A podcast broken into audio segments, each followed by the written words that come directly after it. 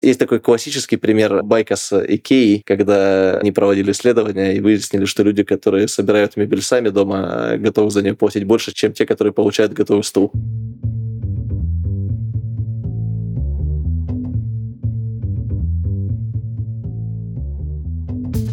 Привет, я Юра Агеев, и это 291 выпуск подкаста Make Sense.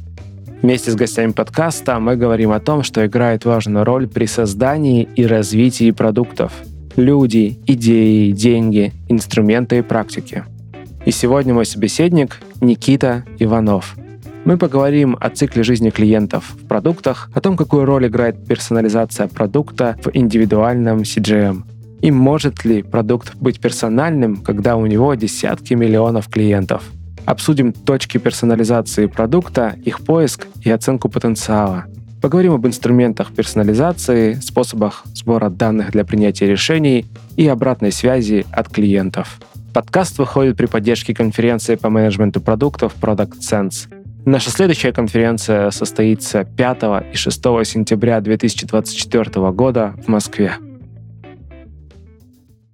Никита, привет. Привет. Расскажи немного про себя, пожалуйста. Да, меня зовут Никита. Я работаю сейчас э, в компании Revolut продукт оунером два с половиной года. Работаю в рознице с ритейл-клиентами. Работаю в разных командах, в основном связанных с жизненным циклом лайфсайкл клиента, анбордингом, CRM и также повышением транзакционной активности, удержанием, сокращением оттока клиентской базы. До этого я работал 4 года в консалтинговой компании BCG, э, где тоже работал в основном с финтехом, в основном также с розницей розницей и также с use-кейсами, связанными с повышением активности клиентской базы или ее удержанием. Давай, прежде чем начнем, ты дашь определение о рознице и немного поговорим про жизненный цикл клиента. Ну, почему про розницу? Потому что у меня, например, первая ассоциация — это продуктовые магазины. Ну, на самом деле, это очень похожая ассоциация, и не случайно он так и называется, что на английском, что в рознице, ритейл. В общем, в финансах, в банках есть несколько клиентских сегментов. Ритейл — это сегмент работы с обычными людьми, физическими лицами, которым нужны банковское обслуживание. И есть также корпоративный сегмент, который выделяется традиционно. Это работа с компаниями, с бизнесами. А розница — это всегда один из самых крупных с точки зрения количества клиентов сегмент. Обычно это много миллионов клиентов, которых ты никогда не видишь лично, но которые являются твоими клиентами, тем не менее. А корпоративный сегмент — это когда у тебя есть relationship менеджер, который может лично общаться с каждым клиентом и может его вести и как-то под него персонализировать продукты. Ну, то есть B2C и B2B, бизнес to customer, бизнес. Да, да. Окей, давай перейдем тогда к жизненному циклу клиента в рознице? Он, в принципе, достаточно разный, но можно выделить несколько одинаковых вещей, которые есть, в принципе, в любой компании, ну и в частности в банках. На самом деле, даже до первого этапа есть аквизиция, то есть это попытка найти клиента в разных каналах, либо с помощью рекламы, либо с помощью каких-то партнерских каналов, либо просто за счет органики люди приходят. Это такой нулевой, можно сказать, этап, когда клиент еще не клиент, а просто лид. Потом есть этап анбординга, это когда клиент скачивает продукты, вот проходит первые несколько шагов для того, чтобы начать им пользоваться. В случае с банками и финтехами этот этап особенный, потому что не всех клиентов, в зависимости от регуляторных требований, банк или компания финансовая, оказывающая финансовые услуги, может обслуживать. То есть в рамках анбординга происходит, называется KYC, Know You Custom процедура, в рамках которой банк пытается убедиться, что это именно вы, кто хотите пользоваться этим счетом и соответствует э, обслуживание вас э, требованиям страны, в которой вы регистрируетесь. То есть этап довольно локализованный, зависит от разных стран. Это анбординг. После анбординга есть обычный этап, мы его называем в революции adoption. Это когда клиент уже имеет всю возможность пользования продуктом, но еще не начал им пользоваться. Или начал, но в рамках какой-то очень небольшой активности конкретной своей потребности. Например, в нашем случае, может, просто зашел, обменял валюту, вывел деньги. Соответственно, на этапе адопшена, и он может длиться довольно долго, то есть там до двух месяцев, мы пытаемся сделать так, чтобы клиент начал пользоваться базовым функционалом продукта. В нашем случае это daily banking обычный, то есть завел деньги, сделал несколько карточных платежей, попробовал деньги положить на отдельный счет, то есть попробовал разные базовые базовый функционал продукта и начал регулярно пользоваться. Это довольно сложный этап, потому что в нем нет какой-то границы, и на самом деле каждый клиент проходит его абсолютно по-разному. После этапа adoption есть этап, называется это уже активный клиент, который умеет всем пользоваться. Дальше начинается этап персонализированной работы с ним по увеличению его прибыли за счет количества продуктов, которым он пользуется. Здесь пытаются предложить клиенту что-то уже специальное за рамками core банковского обслуживания. Например, попробуйте попробуйте инвестиции в криптовалюту, попробуйте воспользоваться какими-то value-add сервисами, вроде бронирования отелей, про которые вы изначально даже не знали, что в приложении существует. Uh-huh. Такой этап кросс-селла или кросс-продаж. Вот. Ну и на любом моменте может возникнуть этап, когда клиент перестает пользоваться основой продукта, он попадает в отток, и нужно начинать с ним работать, потому чтобы его возвращать. Ну, то есть вот на каждом из этих этапов у тебя клиент так или иначе там принимает решение о том, продолжать или не продолжать пользоваться продуктом, насколько глубоко погружаться в него, и в чем твоя задача в данном случае заключается? Ну, я, как я сказал, я работал на разных этапах жизненного цикла клиента, и на разных этапах задача разная, она определяется, по сути, количеством клиентов, которых мы довели до следующего этапа э, или вернули в случае с оттоком. Моя mm-hmm. работа как продукт оунера заключается в том, чтобы понять, за счет каких инструментов можно добиваться конверсии в следующий этап. И они могут быть разные, я сейчас про них проговорю. И, наверное, второе — это понять, как их применить к разным клиентским сегментам, к разным типам клиентов, как их максимально персонализировать,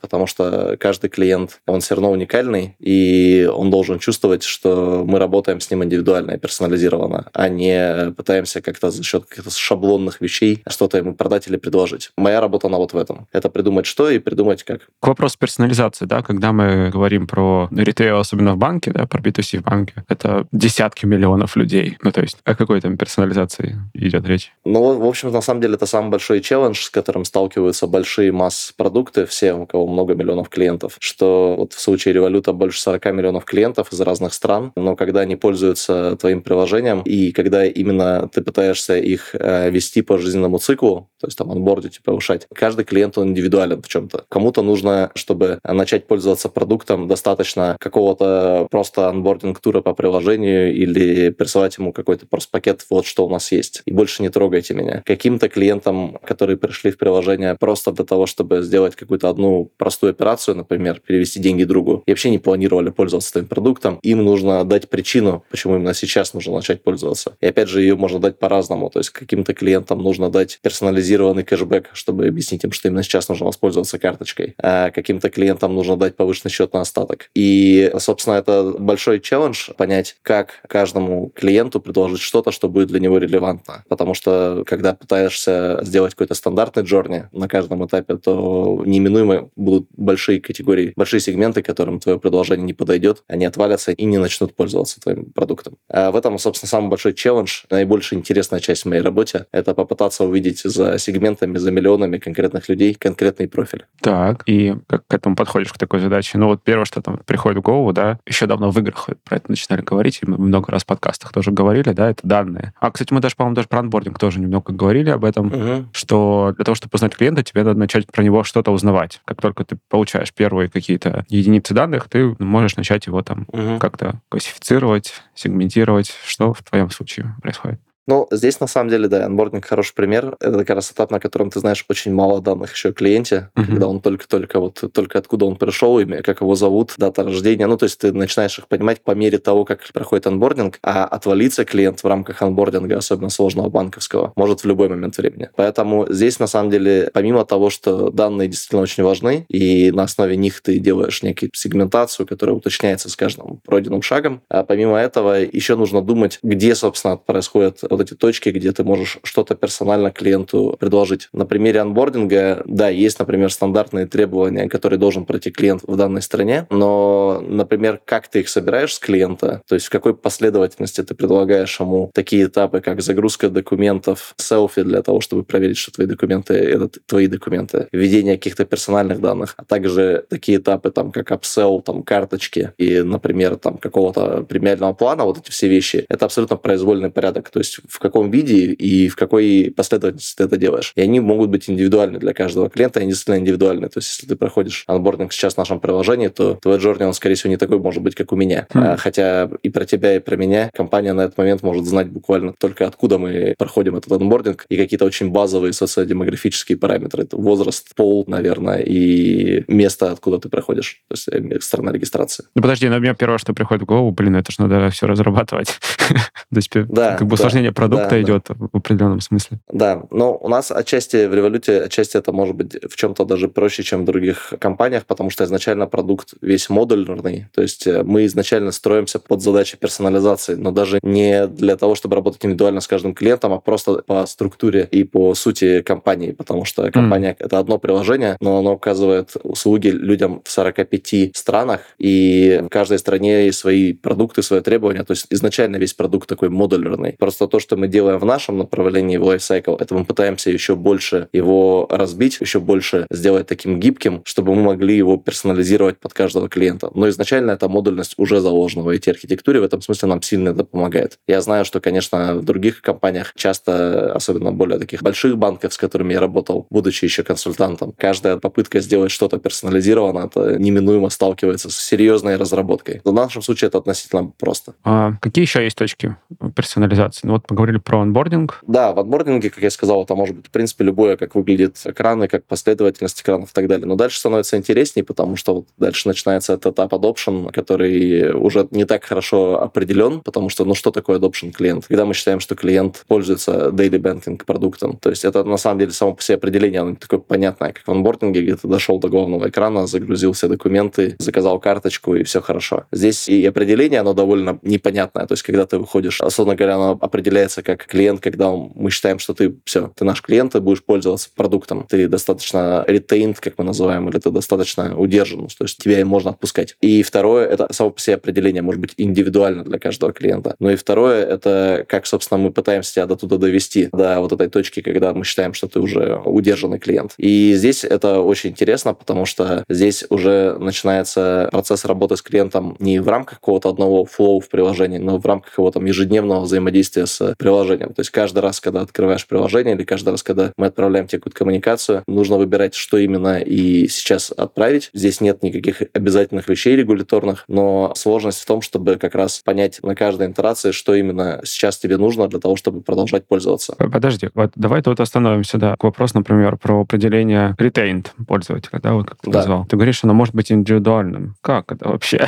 ну, в том плане, что, ну, это же надо записать куда-то, потом сравнивать, наблюдать? Или... Не, ну очень, ну очень просто. Нет, я к тому, что оно очень просто понятно, что в бизнесе мы считаем некие стандартные показатели, как, так. например, конверсия в три транзакции, в пять транзакций ага. и активность на второй, третьей неделе. Но при этом цель глобальная, которая под этими всеми простыми бизнес-метриками понимается, да, угу. это то, что клиент будет тобой пользоваться на второй, на третий, на четвертый, на пятый месяц и так далее. Одна из самых больших челленджей вот э, таких финтехов, да, это в том, что очень много людей приходит на вход, очень много людей приходит в стандартный анбординг, но из-за того, что вот этот процесс анбординга, он более light, чем в других, то есть тебе как клиенту не нужно там делать, у нас анбординг занимает 7-10 минут, так как это достаточно просто, просто скачать, чтобы поиграть. Вот сделать из тебя реально транзакционного активного клиента, это очень сложно. То есть у нас очень большое количество клиентов, ну, как скачало приложение, как игрушку, поиграли чуть-чуть и на следующий день забросили. У нас в этом смысле очень похоже, как твоя аналогия с играми. Это отличает нас, наверное, от того, где в банк нужно прийти в отделение, принести кучу документов. Если тебе откроют счет, ты уже изначально зачем-то все это делал, значит, наверное, хочешь ну, пользоваться.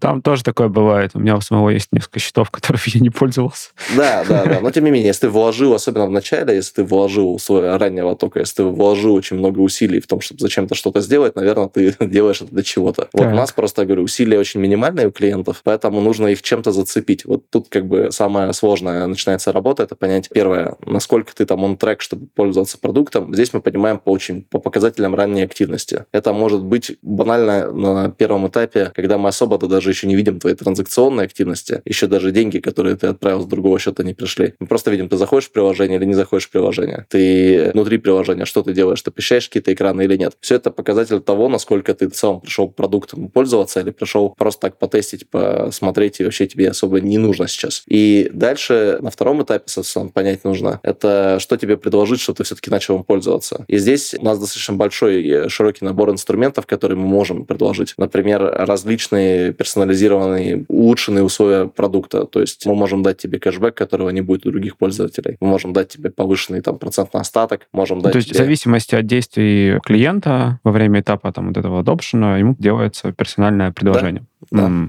да, мы внимательно за тобой следим каждый день, грубо говоря, каждую точку, смотрим на количество твоих интеракшн с продуктом и понимаем в какой-то момент, так, кажется, что этого клиента выгодно сейчас проинвестировать, например, дав ему какой-то улучшенный условия в нашем продукте, чтобы его э, удержать. Понятно, что все эти взаимодействия, да, это все всегда на время, и это, как мы воспринимаем это как инвестиция в клиента. Mm. То есть есть клиент, он, кажется, скорее всего, не станет транзакционно активным клиентом, ты не будешь на нем зарабатывать. Соответственно, давайте сейчас мы ему предложим какие-то лучшие условия, соответственно, проинвестируем в него и дальше сможем его удержать. Потому что, э, ну, возникает логичный вопрос, почему всем не предложить все сразу. Ну, понятно, по бизнес-причинам мы не можем там себе позволить раздавать всем наилучшие условия, экономика не сойдется. Ну, это в каком-то смысле получается часть маркетинга тогда. Ну, вот это да. продолжение такое, да. часть acquisition, просто более... Ну, уже на более поздних этапах. И в случае, я как хотел сказать, да, что в случае у нас это, наверное, такой ощутимый отвал, с которым мы работаем. Это большая группа клиентов. То есть, mm-hmm. я знаю, есть там банки, где изначально воронка узкая на самом входе, чтобы стать клиентом очень сложно, то там уже люди, когда прошли, они уже, конечно, с ними не так нужно нянчиться, не нужно так думать о том, насколько они останутся с тобой. У нас, наоборот, история такая, что воронка максимально широкая, открытие счета занимает 7 минут, как я сказал. Ну, надо продолжать работать дальше. Блин, а почему тогда не усложнить воронку?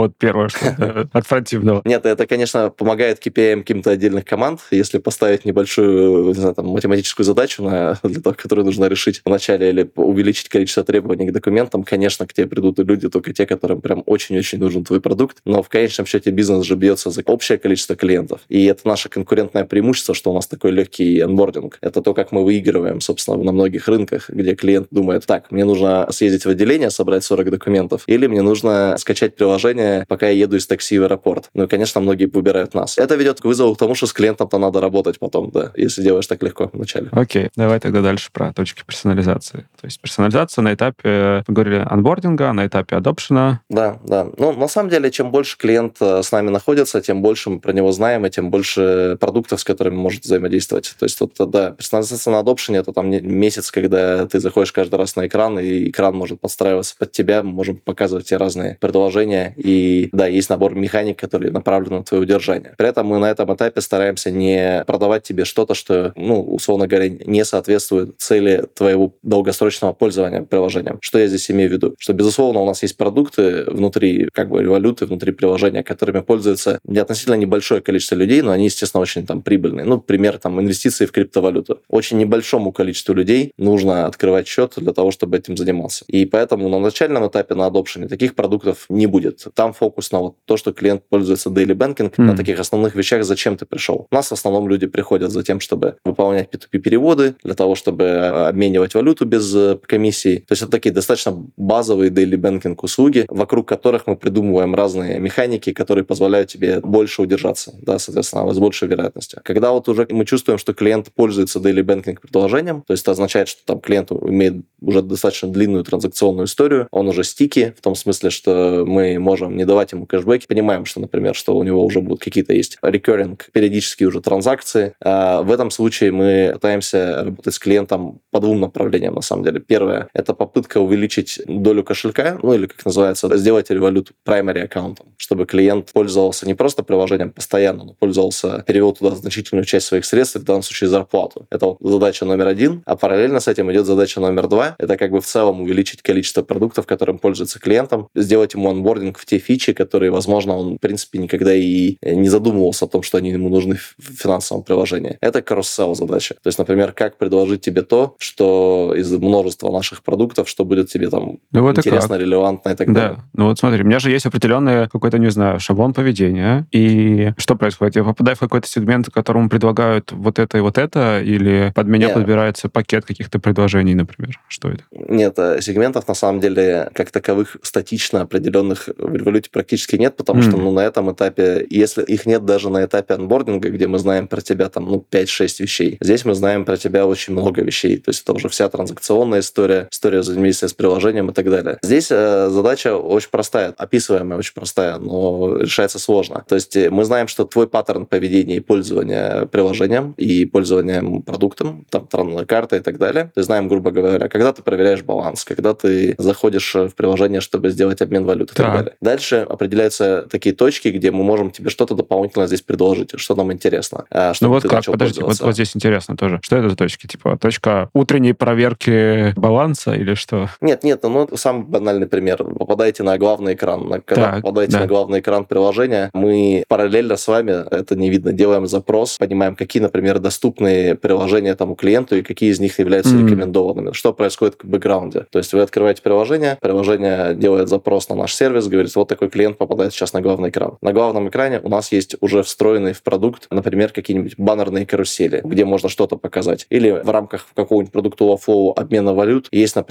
какой-то экран, который опционально его тоже можно показать. То есть есть вот такие точки, на которых мы знаем, что мы можем что-то предложить, каналы, да, они, в принципе, встроены в продукт. И дальше задача туда положить контент, который будет релевантный, на который клиент кликнет, который ему актуален. И здесь задача очень простая, да, но описывается, но решается сложно, потому что нужно понять, первое, э, какой контент в целом доступен, это, допустим, детерминировано, какими продуктами вы еще не пользуетесь, какие продукты доступны э, вашему счету клиенту в конкретной стране, но их обычно очень много, потому что есть еще разные варианты этих э, баннеров компании, можно сделать баннер с котиком, можно с собачкой. Соответственно, нужно выбрать из всего этого многообразия что-то одно за очень короткий период времени и положить тебе на главный экран, на что тебе захочется кликнуть. Ё-моё. Это, ну, это похоже да. на, на рекламу, как в соцсетях делается, да, и вообще, в принципе, Да, да, да. Но в отличие от рекламы в соцсетях, где контента очень-очень-очень много, и это такой действительно миллиардный бизнес, это очень похоже, действительно, это один в один история с соцсетями. В нашем случае просто еще не так много продуктов, и все вот эти продуктовые предложения в том числе также должны формировать мы. То есть так как финансовый продукт не такая по охвату платформа, как Facebook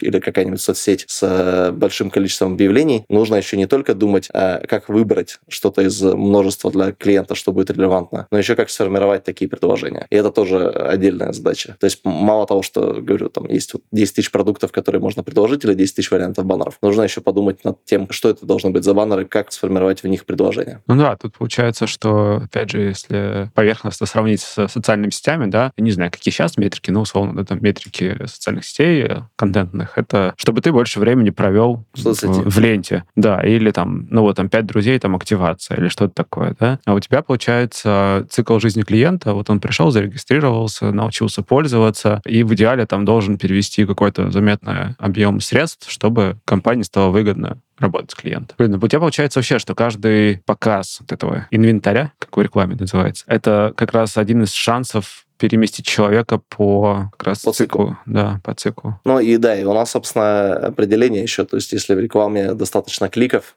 потому что реклама партнерская, просто мы зарабатываем каждый раз, когда клиент кликнул. Внутри нашего предложения мы зарабатываем на тебе, когда ты, собственно, сделал действие, которое тебя двигает дальше по циклу, увеличивает количество продуктов, которыми ты пользуешься, увеличивает... Ну, а там тоже, а там же цикл заново раз. начинается. Ну, вот смотри, да, ты предложил то же самое торговлю криптой. Ну, зашел я такой туда, не знаю, в P2P какой-нибудь, посмотрел, но я не начал пользоваться. И так далее, и так далее. Ну, то есть э, там начинается новый цикл. Да, там начинается новый цикл. И это, честно, понижает... Э, да, то, что мы тебе что-то показали, и чем ты не начал пользоваться, это существенно понижает шансы, что тебе это будет предложено в следующий раз. А-а-а. То есть понятно, что все еще может быть, но, собственно, так То есть так это, это тоже информация, да. Конечно, конечно. Мы видим, что что-то, что ты, мы тебе показали и не кликнули. Это не означает, что тебе это не будет предложено совсем с вероятностью 100%, а, потому что все равно еще может быть. Но если другие какие-то параметры заставляют нас думать, что нужно продолжать это показывать. Но обычно каждый раз, когда тебе что-то показали, ты не проявил себя, например, не кликнул на этот баннер или вообще его удалил, то все, этот офер падает э, ниже в рэнкинге, и дальше тебе, если будет что-то предлагаться, то будет предлагаться что-то еще. Но еще и хороший вопрос на самом деле, что количество возможных вот этих предложений, мы ими тоже пытаемся управлять так, чтобы клиенту не казалось, что он заходит в приложение, там всегда реклама. Это не должно восприниматься в целом как реклама. Это, наверное, тоже челлендж. Это должно mm. восприниматься как рекомендация или предложение, которое зачем-то нужно именно тебе. Если делать из приложения банковского, особенно просто рекламную площадку, то очень скоро выяснится, что клиенты перестанут пользоваться даже банковским функционалом. Потому что ну, я захожу в приложение посмотреть банковские реквизиты или обменять валюту, а вы мне зачем-то постоянно предлагаете покупать криптовалюту. Это плохой опыт. Опять же, у каждого клиента есть свой уровень толерантности к таким предложениям, который тоже мы пытаемся оценить, сколько раз тебе что-то можно показать, что не за рамками того, что ты хотел сейчас воспользоваться. И второе, это, да, то есть сами предложения их нужно формировать так, чтобы они звучали контекстно к тебе. Например, мы знаем, что ты держишь деньги уже там на накопительном счете, и мы можем предложить тебе криптовалюту как там способ диверсификации портфеля, конкретно твоего. То есть, например, контента так показать, например, что люди, которые имеют криптовалюту, например, накопительный счет, они зарабатывают гораздо больше. Если мы знаем про тебя, что ты там человек, который хочет заниматься wealth менеджментом в рамках нашего приложения. Кстати, вот слово «знаем». Ну, это собранные данные, ну, то есть это какая-то гипотеза о человеке, получается, о клиенте. Кто эти гипотезы формирует? Подозреваю, не человек. Ну, почему? Ну, на самом деле, основные, как бы, джорни все равно нужно принимать, как бы, формировать гипотезы как раз нужно человеку. То есть, ну, нужно команде. Это проверять их гипотезы можно с помощью, там, данных и с помощью интервью с клиентами, что тоже обязательно, на самом деле, дополняет э, любую работу с данными. На самом деле, три источника, может быть, информации по тому, насколько ты считаешь, там, правильно ты угадываешь узнаешь паттерн поведения клиента или нет. Первое, действительно, это работа с данными, то есть ты делаешь какие-то гипотезы, говоришь, например, люди, которые пользуются вот таким продуктом так-то и так-то, например, имеют деньги на накопительном счете, им будет релевантное предложение, связанное с wealth-менеджментом, а, связанное с э, там, инвестициями и так далее, когда они заходят в приложение. Это гипотеза. Соответственно, ну да, можно запустить эти приложения, посравнивать конверсию таких клиентов, ну или клиентов определенного типа с другими, и, в принципе, можно увидеть, что это происходит или не это происходит. Другой вопрос, что вот эта проверка гипотез э, с данными, она как бы давно уже не АБ-тест, это обычно встроенные модели, ну, то есть ты делаешь этот набор приложений, подтягиваешь данные для клиента, которые соответствуют каким-то контекстным предложениям, то есть что можно предложить, исходя из того, что мы знаем о тебе. А дальше уже распределение, какая часть трафика будет получать это приложение из доступного, этим уже занимается модель. И она как бы mm. может динамически перераспределять. Например, ты сделал гипотезу, которая не актуальна, то есть сделал какое-то предложение, которым не будет пользоваться тот клиент, для которого ты его сделал, сегмент или там описания, да. Ну, в нашем случае уже не нужно подводить результат АБ-теста через месяц. Это приложение просто запускается, предложение начинает показываться какому-то количеству клиентов с твоего сегмента, и дальше модель сама его уберет или сама его выведет. Ну, тут даже интересно все-таки. Вот смотри, гипотеза, она же была сформулирована для определенного набора поведений клиентских. Да. И то есть э, начинается показ этого предложения людям со схожим поведением. Ну, то есть оно может быть не полностью идентичным, но похожим. И модель да. такая говорит, ну, я вижу, что, кажется, вот это поведение и вот это предложение, они не мэчатся. Или, или что? Да, да. Ну, то есть нет, ты делаешь предложение, она говорит, например, там, инвестиции для тех, у кого а, есть э, фикс, то есть какие-то там накопительные счета, кто получает процент. Это предложение в целом формируется, креатив под него делается именно, копия, маркетинг делается именно так, что оно адресовано этому сегменту клиентов. Mm. То есть люди, у которых нет накопительных счетов у них не будет. Это достаточно широкое определение. Его формируют маркетологи, продуктологи и так далее. Дальше э, они запускают это предложение в прод, активируют его, и поначалу модель начинает его показывать всем, ну или там части рандомной трафика клиентам, которые соответствуют этому базовому определению, и она начинает дальше понимать, надо ее охват увеличивать или охват уменьшать. Угу. И, собственно, для того, чтобы это происходило, чтобы можно было вот так вот очень быстро понять, насколько релевантно предложение или нет, да, надо обязательно строить вот эти, вот, как называется, фидбэк-луп, то есть, например, в этом случае просто надо постоянно передавать на модель данные о кликах, о показах, и модель будет перераспределять их в зависимости от того, как много люди кликают на конкретное предложение. И это уже вполне себе автоматизированная работа, для которой, собственно, строится весь фреймворк э, моделей. Mm. Ну, в протяжении какого времени данные собираются, чтобы принять решение? Ну, мы, что... ну, в целом данные мы собираем, модели имеют доступ к онлайн-данным. Ага. То есть это мы в онлайне понимаем, кликнул ты, не кликнул. Но иногда не всегда нужно ждать именно клика. То есть не всегда клик означает релевантность. Ну, к примеру, можно показать какую-нибудь красивую картинку, на которую много людей захотят кликнуть, узнать, что это такое, но которая ведет тебя никуда. Да? Вот, подожди, смотри, я, я, я понял свой вопрос сейчас.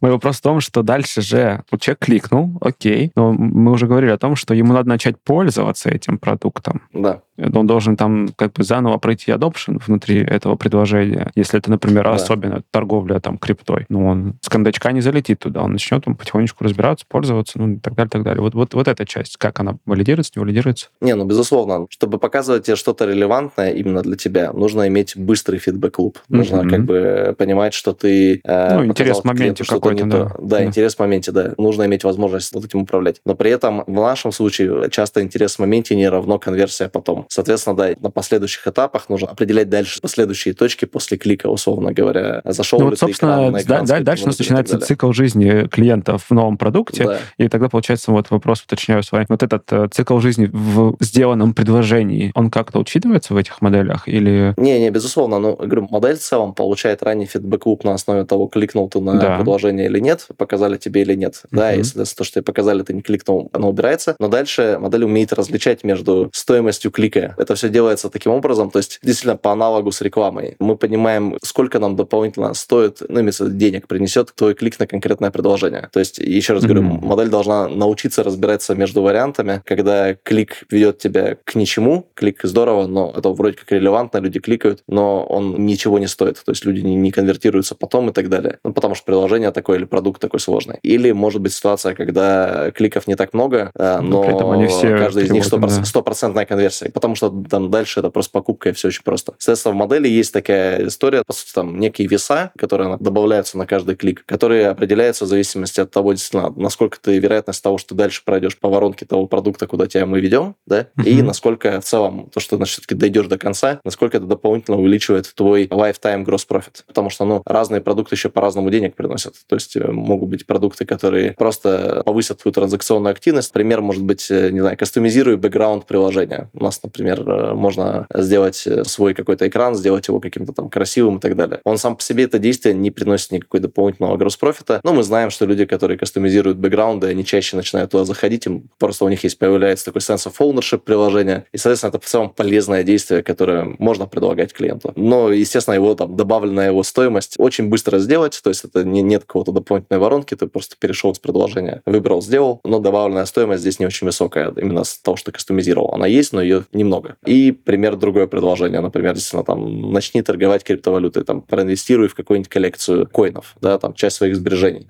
Это очень сложный продукт, даже для тех, кто разбирается в криптовалютах. Надо почитать, понять, подумать, определиться, проинвестировать, да, но если уж клиент дошел до конца, то на этом компания заработает очень много денег. И это будет по сравнению с предыдущим примером. CSS-модель, когда вот ей нужно за место конкретно в твоей баннерной ленте конкурируют два таких предложения, кастомизируя обои на главном экране и проинвестируя в криптовалюте, модели нужно учитывать все эти вещи. То есть она учитывает вероятность клика, ну, то есть что ты в целом будешь engage с предложением, но также учитывает вероятность того, насколько ты дойдешь до конца и насколько мы на этом тебе заработаем. И это все в онлайне нужно как бы обновлять, читать. Ох, Интересно. То есть, получается, тебе ну, здесь, да, оперативной памяти держится раз... да, э, поведение. Да человек. Да, но мы не случайно, мы, мы пытаемся строить то, что строят соцсети, ну, то есть мы пытаемся использовать примерно ту же историю, но когда это какой-то более сложный бизнес финансовый, здесь нужно придумывать вот эти вот э, веса, придумывать, как модель должна различать. Это как бы в рекламном бизнесе относительно просто, там есть баннер, на который кликают и которым мы зарабатываем доллар, когда клиент ну, кликает ну, на там него. есть еще, знаешь, и этот cost, 2 доллара. Э, cost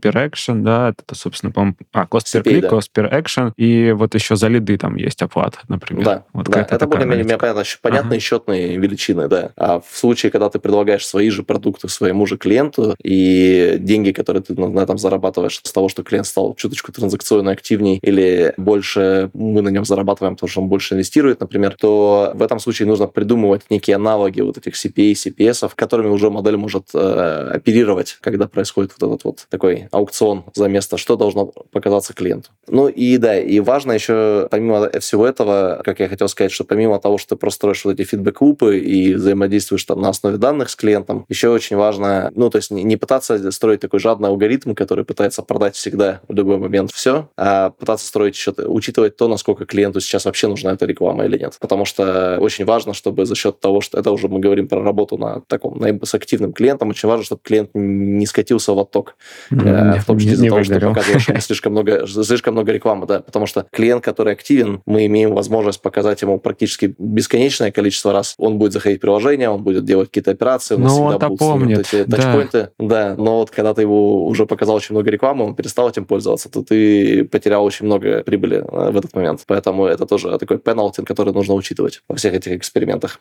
Блин, интересно это все. А вот смотри, еще по сбору обратной связи и по формулированию гипотез тоже на самом деле интересно эта связка. Ну вот, во-первых, есть данные, да, данные о поведении, не знаю, наверное, какие-то общие метрики по пользовательским сегментам и так далее, так далее. Что еще? Какие инструменты есть вот для сбора данных, для персонализации? Ну, ты имеешь в виду... Поясни, ну, на основе чего гипотезы формулируются? Ну, то есть только экспертная позиция продуктов или, не знаю, кого там, аналитиков? Да нет, конечно. В целом большой всегда есть бенчмаркинг, всегда смотрится, что предлагают другие конкуренты тем же клиентам, почему мы это не делаем. То есть это всегда отсюда может быть гипотезы. Ну, в целом всегда появляются новые продукты еще. То есть э, надо понимать, что внутри приложения внутри одного там компании появляются разные продуктовые предложения, которые тоже разрабатывают продукты по разным причинам. Например, в какой-то стране у нас появилась возможность предлагать клиентам кредиты. То есть это теперь тоже теперь надо учитывать и тоже надо думать, для кого, в каком виде, в каких каналах и с каким там tone of voice нужно предлагать этот продукт новым клиентам. Здесь, э, на самом деле, так сложно ответить на этот вопрос э, сходу, откуда берутся гипотезы. Очень много э, источников. Но обычно они берутся из того, что у тебя есть понимание, что ты хочешь добиться, есть некая цель, есть некие KPI глобальные. Как продукт owner например, своего продукта lifecycle, да, там, моя задача, например, это количество клиентов, которые из тех, кто прошел там онбординг, они стали активно пользоваться приложением, из тех, кто стал активно пользоваться, активная база, там, monthly active или там daily active, какой на них э, мы зарабатываем профит и каким количеством продуктов они пользуются. И какое из них, например, количество primary аккаунт пользуются э, банков как основным. Исходя из этого, надо думать, что можно предложить тем клиентам, чтобы повысить свои метрики. И здесь, ну, говорю, два источника два. То есть это первое, это может быть бенчмаркинг, а второе, это может быть интервью и работа с э, клиентами, которые не стали. Мы всегда общаемся, придумываем разные способы прямого фидбэка, когда клиент может написать тебе внутри приложения, или мы можем провести какой-то сервей, чтобы он нам объяснил, почему ведет себя так, а не иначе. А, соответственно, все это данные, э, из которых формируется гипотеза. Я, наверное, так отвечу на вопрос, что анализ данных, скажем так, и то, куда тебя ведут модели, это тоже источник данных для того, чтобы сформировать гипотезу. Например, если ты видишь, что ты запускаешь некоторые предложения на определенный широкий сегмент клиентов, и они все не влетают, модель ведет себя совершенно не так, как ты предсказываешь, это тоже способ задуматься о том, почему это происходит или нет. Я здесь приведу пример. Был один этап апсева, это было в анбординге. Мы предлагали определенные продукты уже клиентам в самом анбординге. Подключили туда модель, и модель проигнорировала почти для всех клиентов этот экран. Мы стали разбираться, почему, провели интервью. В целом поняли, что на этом этапе слишком рано это предлагать. И mm. нужно предлагать что-то еще. То есть в целом то, как модель еще сама по себе распределяет то, что ты отдал тебе предложение, тоже это является для тебя, что-то она знает. источником. Да, да, это, она просто начинает ловить какие-то паттерны, и ты начинаешь понимать, что, допустим, ну, если у тебя вот эти предложения получают очень маленькую долю трафика, значит, они нерелевантны, возможно, вообще ни для кого. И их нужно как-то в корне перестраивать. А как повысить их релевантность? Ну, давайте посмотрим, на что люди кликают или что люди говорят там в сервере. Вот таким образом формируются гипотезы. Но здесь очень важно еще иметь дешевую стоимость эксперимента, потому что гипотез очень много. Мы стараемся, чтобы их тестирование не занимало какое-то огромное количество времени, и в целом пытаемся строить инфраструктуру таким образом, чтобы что-то адекватное ты мог проверить сразу. Сразу это сколько? Ну, практически там за спринт, за неделю-две, uh-huh. с минимальной, а желательно без дополнительной разработки, ты можешь вот что-то, какое-то предложение выгрузить э, в продакшн и посмотреть, как оно будет работать. Тут такой целый фреймворк, на самом деле, есть, процессный, технологический, чтобы у тебя была вот эта возможность быстро экспериментировать. Ну, потому что скорость очень важна. То есть, э, если ты за квартал можешь, там, как продукт, можешь проверить там одну-две гипотезы, три, то ты будешь очень долго настраивать свой продукт. И в конечном счете, ну, ничто не ответит на твою гипотезу лучше, чем ее тестирование. То есть, mm-hmm. вы можете экспертно очень долго что-то обсуждать, сравнивать с другими компаниями, делают они или нет. А на этом этапе что-то отсечь, что совершенно, наверное, не пойдет, но на ответ, хорошее это предложение или нет, вот реально ответит только его тестирование с реальными клиентами. А что ты имел в виду под процессным фреймворком?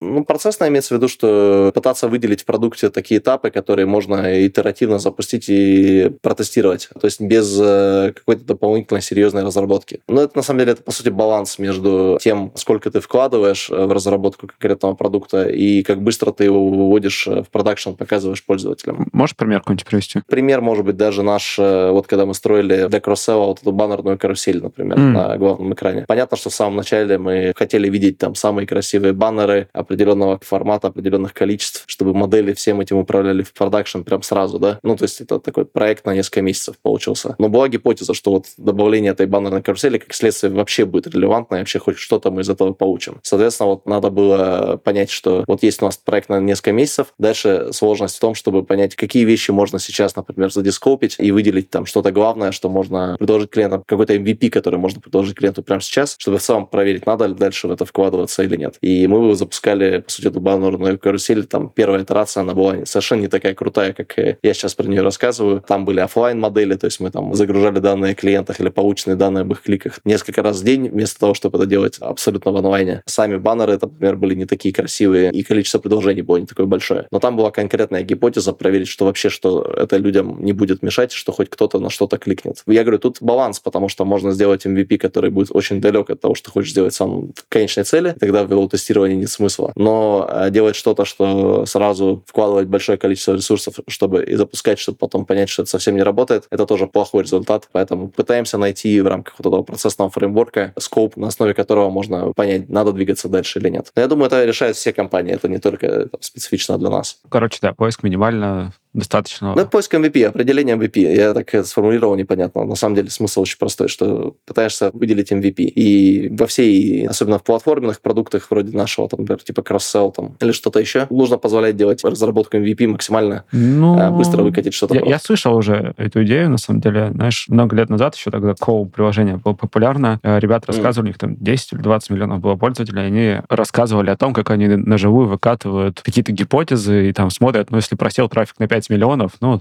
не то, значит, сделали. И, да, и наоборот. Вот. А как у вас к этому отношение? Да? Ты говоришь, выкатить быстро MVP, но ведь там тоже у этого могут быть свои Не, ну и есть определенные вещи, которые блочат. Ну, это касается сейчас уже не только моего продукта, а вообще в целом. Э, ну, compliance, наверное, даже есть самый, там. Есть определенные, да, есть определенные блокеры. То, что ты выкатываешь, должно быть compliant. То, что выкатываешь, оно должно быть протещено в том смысле, что там не должно быть глупых багов. То есть ты не должен как-то сильно ухудшить клиенту, просто выкатить что-то, что не работает. И для того, и для того есть тоже процессы внутреннего комплайенса и QC, которые позволяют тебе проверить, что все, что делаешь, оно все адекватно, и это можно показать. При этом объем базы, на которую ты идешь, в целом, это очень специфично от кейс by кейс. Если есть риски просесть по трафику там в два раза или в три, например, за счет твоего изменения, ну, понятно, что никто не даст тебе выйти на 100% базы. Это будет очень такая градовая раскатка, 1, 2, 3% с возможностью всегда остановиться. Но при этом, если у тебя есть продукт, который, ну, глобально, вот как наша, например, баннерная лента, а, да, окей, она, допустим, там далека от целевого решения, но она работает в том смысле, что ты кликаешь, переходишь куда надо, и там нет каких-то глупых э, багов, ошибок, и с точки зрения комплайнса все, что мы туда загрузили, оно соответствует э, требованиям, и при этом, ну, наверное, что худшее может произойти, там, например, ну, люди не будут туда кликать на нее вообще, там, например, или перестанут посещать экран, где она показывается. Но риск, допустим, относительно небольшой, ну, потому что так там в дизайне устроено, что ты все равно можешь пользоваться. Она не блочит какой-то ключевой э, функционал того приложения, приложения, того экрана, на котором она расположена. Поэтому получается, что как бы риск небольшой, и, соответственно, хочется получить этап как можно быстрее, поэтому можно выходить на достаточно большую базу, чтобы быстрее понять на большой базе, есть у тебя эти клики или нет. Угу. Потому что, конечно, чем на меньше сегмента выходишь, тем медленнее тебе ждать результат. Еще одна часть тоже начинали с нее, интересно вернуться, это про перестраивание интерфейса под э, конкретного пользователя. Uh-huh. Это, ну, твой пример был про там, анбординг и то, как uh-huh. у одних людей можешь что-то сначала спросить, что-то потом. Вот это тоже часть, которую заранее продумывали, встраивали, рекомбинация интерфейсов или вообще как, да, как да. это получилось? Да-да, ну это вообще важный момент. Про персонализацию digital-продукта нужно думать в самом начале, на самом дизайне, даже когда ты еще ее не планируешь делать. То есть, э, если у тебя есть несколько опций, или если у тебя, в принципе, ты когда делаешь дизайн какого-то нового экрана, есть понимание, что вот он может быть таким, а может быть таким, а может быть таким, то хорошо продумать сразу, как между этими дизайнами можно переключаться, и хорошо сделать продукт таким образом, чтобы это было возможно. Для одного показать одно, для другого другое. На примере онбординга, как и в случае там, интерфейса, например, экрана, и в случае дизайна интерфейса, в случае последовательности, вот это было возможно в самом начале, а дальше ты просто пытаешься придумать, э, какие есть варианты, и запускаешь эти варианты сначала рандомно на какое-то определенное количество трафика. Кто-то получает э, экран 1, кто-то получает экран 2, кто-то получает сначала экран 2, потом экран 1, и так далее. Получается некое такое счетное количество комбинаций. И они поначалу абсолютно рандомно существуют э, независимо друг от друга. Каждый клиент получает некую случайную последовательность. И вот дальше, собственно, вот этот этап, когда тебе нужно научиться обрабатывать эту обратную связь по тому, что ты хочешь от клиента в результате анбординга. Ну, в нашем случае анбординг — это действительно просто прохождение этого, этого анбординга, там загрузка документов, прохождение этапов. И что ты знаешь о клиенте в этот момент времени, на момент, когда ты принимаешь решение, какую последовательность, какой дизайн ему показать. Соответственно, дальше ты вот эти все данные передаешь на некий модель, на некий сервис, да,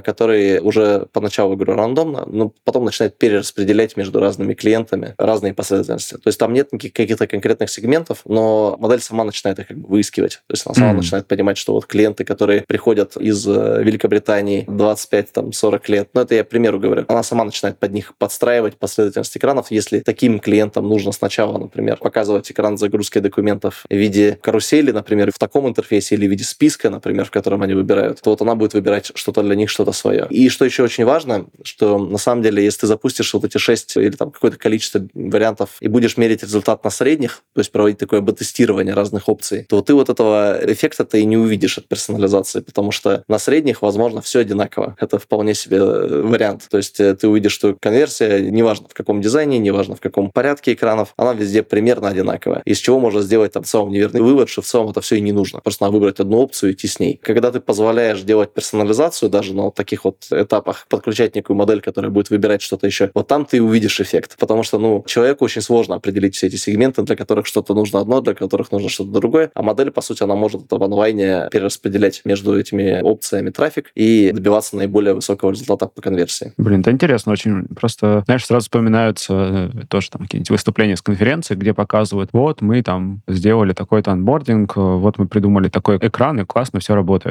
Ну, в смысле. вот, а ты рассказываешь совершенно другую какую-то историю про то, что у тебя анбординг, к примеру, да, он э, получается динамически, составляется там да. на лету. Получается, человек исключается из этого процесса в каком-то смысле. ну, не смотрите, ну, то есть он готовит экраны, не знаю, там гипотезы Да. какие-то формулирует, да? Нет, человек все равно продумывает, как это может выглядеть, и Мгм. должен знать, как будет выглядеть каждый джорни. Ну, то есть он должен понимать, как работает персонализация. Такого, чтобы машина сама для тебя придумала полностью онбординг, еще и дизайн, еще и сама там решила, ну, наверное, когда-то это будет возможным с развитием AI интеллекта. Тогда, наверное, совсем не будут нужны никакие продакт-дизайнеры, ни продакт-оунеры, просто у тебя приложение само будет себя разрабатывать и поддерживать. Возможно, не за горами. Но на текущий момент, конечно, все равно еще нужна работа и дизайнера, и продакт-оунера, и там команды для того, чтобы понять все-таки, какие возможные варианты хотя бы в крупную клетку, да, и все равно это количество этих вариантов, оно пока все еще конечно. Вот. А вот модель уже нужна, чтобы перераспределять трафик между этими вариантами в зависимости от того, какой конкретно клиент к тебе пришел. Мгм. Потому что вот, вот этим человеком, конечно, управлять не может. Человек может смотреть на данные там, в виде там, 10 разрезов, ну, может быть, 5, 5-10 разрезов. Модель может смотреть на данные в виде тысячи разрезов. Ну, то есть по тебе. Ну, и в целом всегда побеждает в целом такой подход, чем такое классическое АБ-тестирование, когда ты просто там сделал 4 варианта, смотришь, какой лучше perform ит. Вот кажется, что никакой. Давайте выберем какой-то один и пойдем с ним, который мне больше нравится. Вот этого подхода нет. То есть здесь нужно дать возможность подбирать варианты персонализированно под клиента. Что тоже как бы не гарантирует успех, надо дать должное, потому что можно себе придумать пример, где дизайн вообще ничего сильно не решает. Э, Легко такое может быть. Есть, допустим, например, экран, кто нужно ввести имя, фамилию. Можно ввести сначала фамилию, имя, можно и фамилию, имя, ну, можно по- по-разному придумать, как нарисовать этот экран, но в принципе такое тоже может быть, что все варианты одинаковые и в среднем будут одинаково давать, и для любого клиента это тоже примерно одинаково. Вот такое тоже может быть. Но такое, собственно, должно как раз для этого и есть процесс продакт-дизайна, который делает вот эти варианты для выбора модели, как бы исходя из какого-то понимания, почему так, почему так может быть. Должны стоять какие-то принципы, какое-то различие между этими. Ну, просто иначе выбирать между там, синей и красной кнопкой без какого-то гипотезы, почему синяя может быть лучше, и для кого синяя может быть лучше, для кого красная может быть лучше, это тоже не работает, это тоже не приведет к результату. То есть есть на самом деле две крайности. Есть крайность одна, когда ты делаешь все просто на основе своего экспертного понимания, там, и какого-то очень базового бета-тестирования, соответственно, теряешь эффект от персонализации, но есть и крайность, когда ты пытаешься вот эту вариативность добавлять абсолютно везде, где она нужна, где не нужна. Ну, это тоже как бы waste of э, effort и тоже определенная неэффективность, с которой Мгм. нужно бороться. А вот э, смотри, если правильно слышал, то такая вот персонализация через, в том числе, кастомизацию интерфейса, которая Мгм. там, это во время анбординга она происходит? Или она дальше Да. в приложении тоже присутствует? Нет, оно присутствует на всех этапах. То есть в онбординге это могут быть какие-то наиболее важные экраны, где мы видим наибольшие отвалы. То есть тут еще вот нужно понимать, что не везде она будет. То есть если есть экраны, как я привел примеры, где, в принципе, эта кастомизация особо и не нужна, даже как в среднем, так и для каждого клиента, скорее всего, мы не увидим какого-то разительной разницы между тем, как ты будешь проходить этот экран, например, введение своего имени. Но есть экраны, на которых отвалы очень большие, например, в каком формате мы тебе показываем э, загрузку документов и какой порядок этих документов. Или, например, объясняем тебе, почему тебе нужно загрузить документы. Где как бы есть э, большой такой отвал, где много людей с этим в среднем не справляется. Там дальше да, придумывается несколько вариантов этого экрана под разные гипотезы, которые объясняют, зачем тебе это нужно сделать или показывают, как тебе это нужно сделать. И дальше э, разные клиенты могут попадать на разное. И внутри приложения после анбординга также, то есть вплоть до того, как выглядит твой домашний экран. Ты открываешь приложение, и большая часть контента главного экрана абсолютно динамическая, абсолютно под тебя. И нет, понятно, что есть базовые блоки, которые ты ожидаешь увидеть, которые должны быть неизменными. Например, там, где находится твой список транзакций, где находится твой баланс, где находятся кнопки. Ты будешь расстроен как клиент, если мы будем с этим баловаться, это менять расположение без твоего, ну, то есть, Согласен. Да-да-да, этому ты не будешь рад. Но при этом есть, например, например, лента, где мы показываем тебе там твои предложения, конечно, коммуникации, например, или контент каких-нибудь виджетов, там, где мы показываем тебе, не знаю, там список э, там лучших, не знаю, акций для инвестирования или список ставки по нашим счетам. Вот это, это может быть динамическое, и оно и есть динамическое, и оно подбирается каждый раз, вот буквально можешь там выйти приложение, зайти еще раз, выйти, зайти еще раз, и у тебя поменяется, что там находится. Ну вот да, собственно, ты уже частично ответил на мой вопрос, который я не задал, про количество точек персонализации, да, то есть есть статические какие-то блоки, которые действительно клиент, ну вот просто ждет. Ну да, как понять, что не надо вот где-то персонализировать? Ну вот я один из примеров я привел, это там, где у тебя стандартное решение работает хорошо, угу. то есть есть экран, который проходит 99.9% клиентов. Ну, в общем, наверное, нет смысла там сейчас что-то персонализировать, чтобы бороться за там 0,01% клиентов, у которых вообще проблема была не с этим экраном, а с тем, что интернет э, пропал на телефоне в момент его прохождения. В целом, надо смотреть на общий эффект, что ты хочешь добиться, то есть от, от этой персонализации, да, к примеру. Ну, второе, есть паттерны, которые, говорю, клиент ожидает, клиент ждет. Всегда в приложении должно быть что-то. Опять же, персонализация наша бывает разная. Под персонализацией можно понимать, как клиент настраивает свое приложение. На самом деле, это тоже можно сделать. То есть, например, какой дизайн обой он выбирает на главном экране, где он хочет видеть транзакции. Это тоже можно дать клиенту возможность этими блоками поиграться и настроить интерфейс каких-то базовых экранов под себя. Это тоже персонализация, но это клиентская персонализация исключительно как ему удобнее. И в целом это тоже имеет большой эффект на активность клиента, потому что если ты что-то позволяешь клиенту настроить как ему удобней, он уже начинает воспринимать приложение не просто как то, что ты ему дал, а то, что что-то свое. То есть есть вот этот эффект. Но... А я все думал, зачем в Телеграме появились эти фоны и вот это все. Да-да-да. Нет, это тоже это большое такое тоже направление. Это, говорю, это персонализация, но абсолютно другая. Это не персонализация, которую тебе компания придумывает на основе данных, тебе что-то предлагает, а это то, что она тебе дает сделать, чтобы у тебя появился какой-то такой да. sense of ownership. Да. Но это есть много исследований, которые показывают тебе, что это именно, если ты человеку что-то... Есть такой классический пример байка с Икеей, когда они проводили исследования и выяснили, что люди, которые собирают мебель сами дома, готовы за нее платить больше, чем те, которые получают готовый стул. Я до сих пор считаю, что это полная байка, я ненавижу собирать мебель. Но, это такой как бы э, хрестоматийный пример, который говорит о том, что если ты клиента заставил поработать, как бы самому под себя что-то настроить, то вот он начинает это ценить. Это такая персонализация, она тоже есть. Ее тоже нужно в продукт встраивать. Но при этом есть э, абсолютно понятные куски, где у тебя есть большое количество вариантов, что ты можешь там показать. Как, например, там баннерная лента, это классический пример, там лента с предложениями. Есть большое количество, что там можно показать. Второе, как бы от того, кликнет клиент на приложение или нет, ту прибыль, которую от него мы получаем, может сильно измениться, да, его активность может сильно измениться. И того, что он там видит в целом, это значительная часть экрана влияет на то, как человек в целом воспринимает приложение и в целом продолжает им пользоваться или нет. Вот там, собственно, это точка, где персонализация уместна. Именно автоматическая персонализация за клиента. Это то место, где нужно придумывать, как ты будешь э, показывать совершенно разные вещи разным людям, угу. в зависимости от того, что они хотят увидеть. Интересно, конечно, это очень тема, но давай финалиться. С чего начать вообще вопрос изучения персонализации? Ну, я думаю, что наш подкаст уже хорошая отправная точка. Но, может быть, что-то еще почитать, посмотреть тем, кто решит заняться этим вопросом. В принципе, если есть какой-то интерес к работе там с данными, да, персонализация это просто настолько частый use case сейчас стал для дата-аналитиков, для каких-то science, что на самом деле в любом курсе по работе с данными mm. у вас будет примеры про персонализацию. Например, там вот в Яндекс Практикуме, если какие-то курсы по data science, там на самом базовом уровне тебе начинают рассказывать, как там музыкальные приложения подбирают тебе подкасты. С чего начать нужно? Нужно начать это замечать. Если хочется это как-то в разных продуктах. В самом, говорю, банальном моменте, я говорю, так как это очень горячая тема для дата-аналитиков, как персонализировать что-то вообще, то любой курс э, Data Science, он э, покрывает кучу примеров, с которых можно уже как бы просто понять, о чем это и как это решается.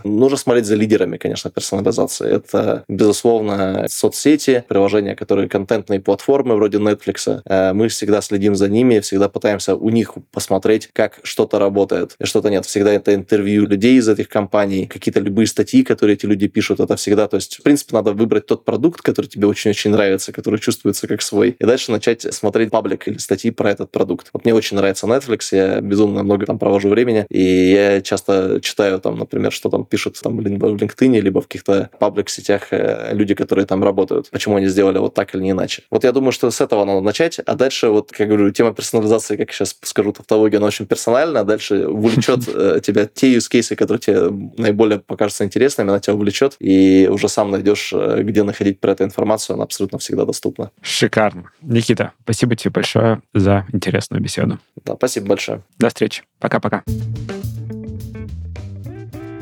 Это был 291 выпуск подкаста Make Sense. Сегодня вы слушали Никиту Иванова и меня, ведущего подкасту Юру Агеева. Если вам понравился выпуск и вы считаете информацию, которая прозвучала полезной, пожалуйста, поделитесь ссылкой на выпуск со своими друзьями, коллегами, знакомыми.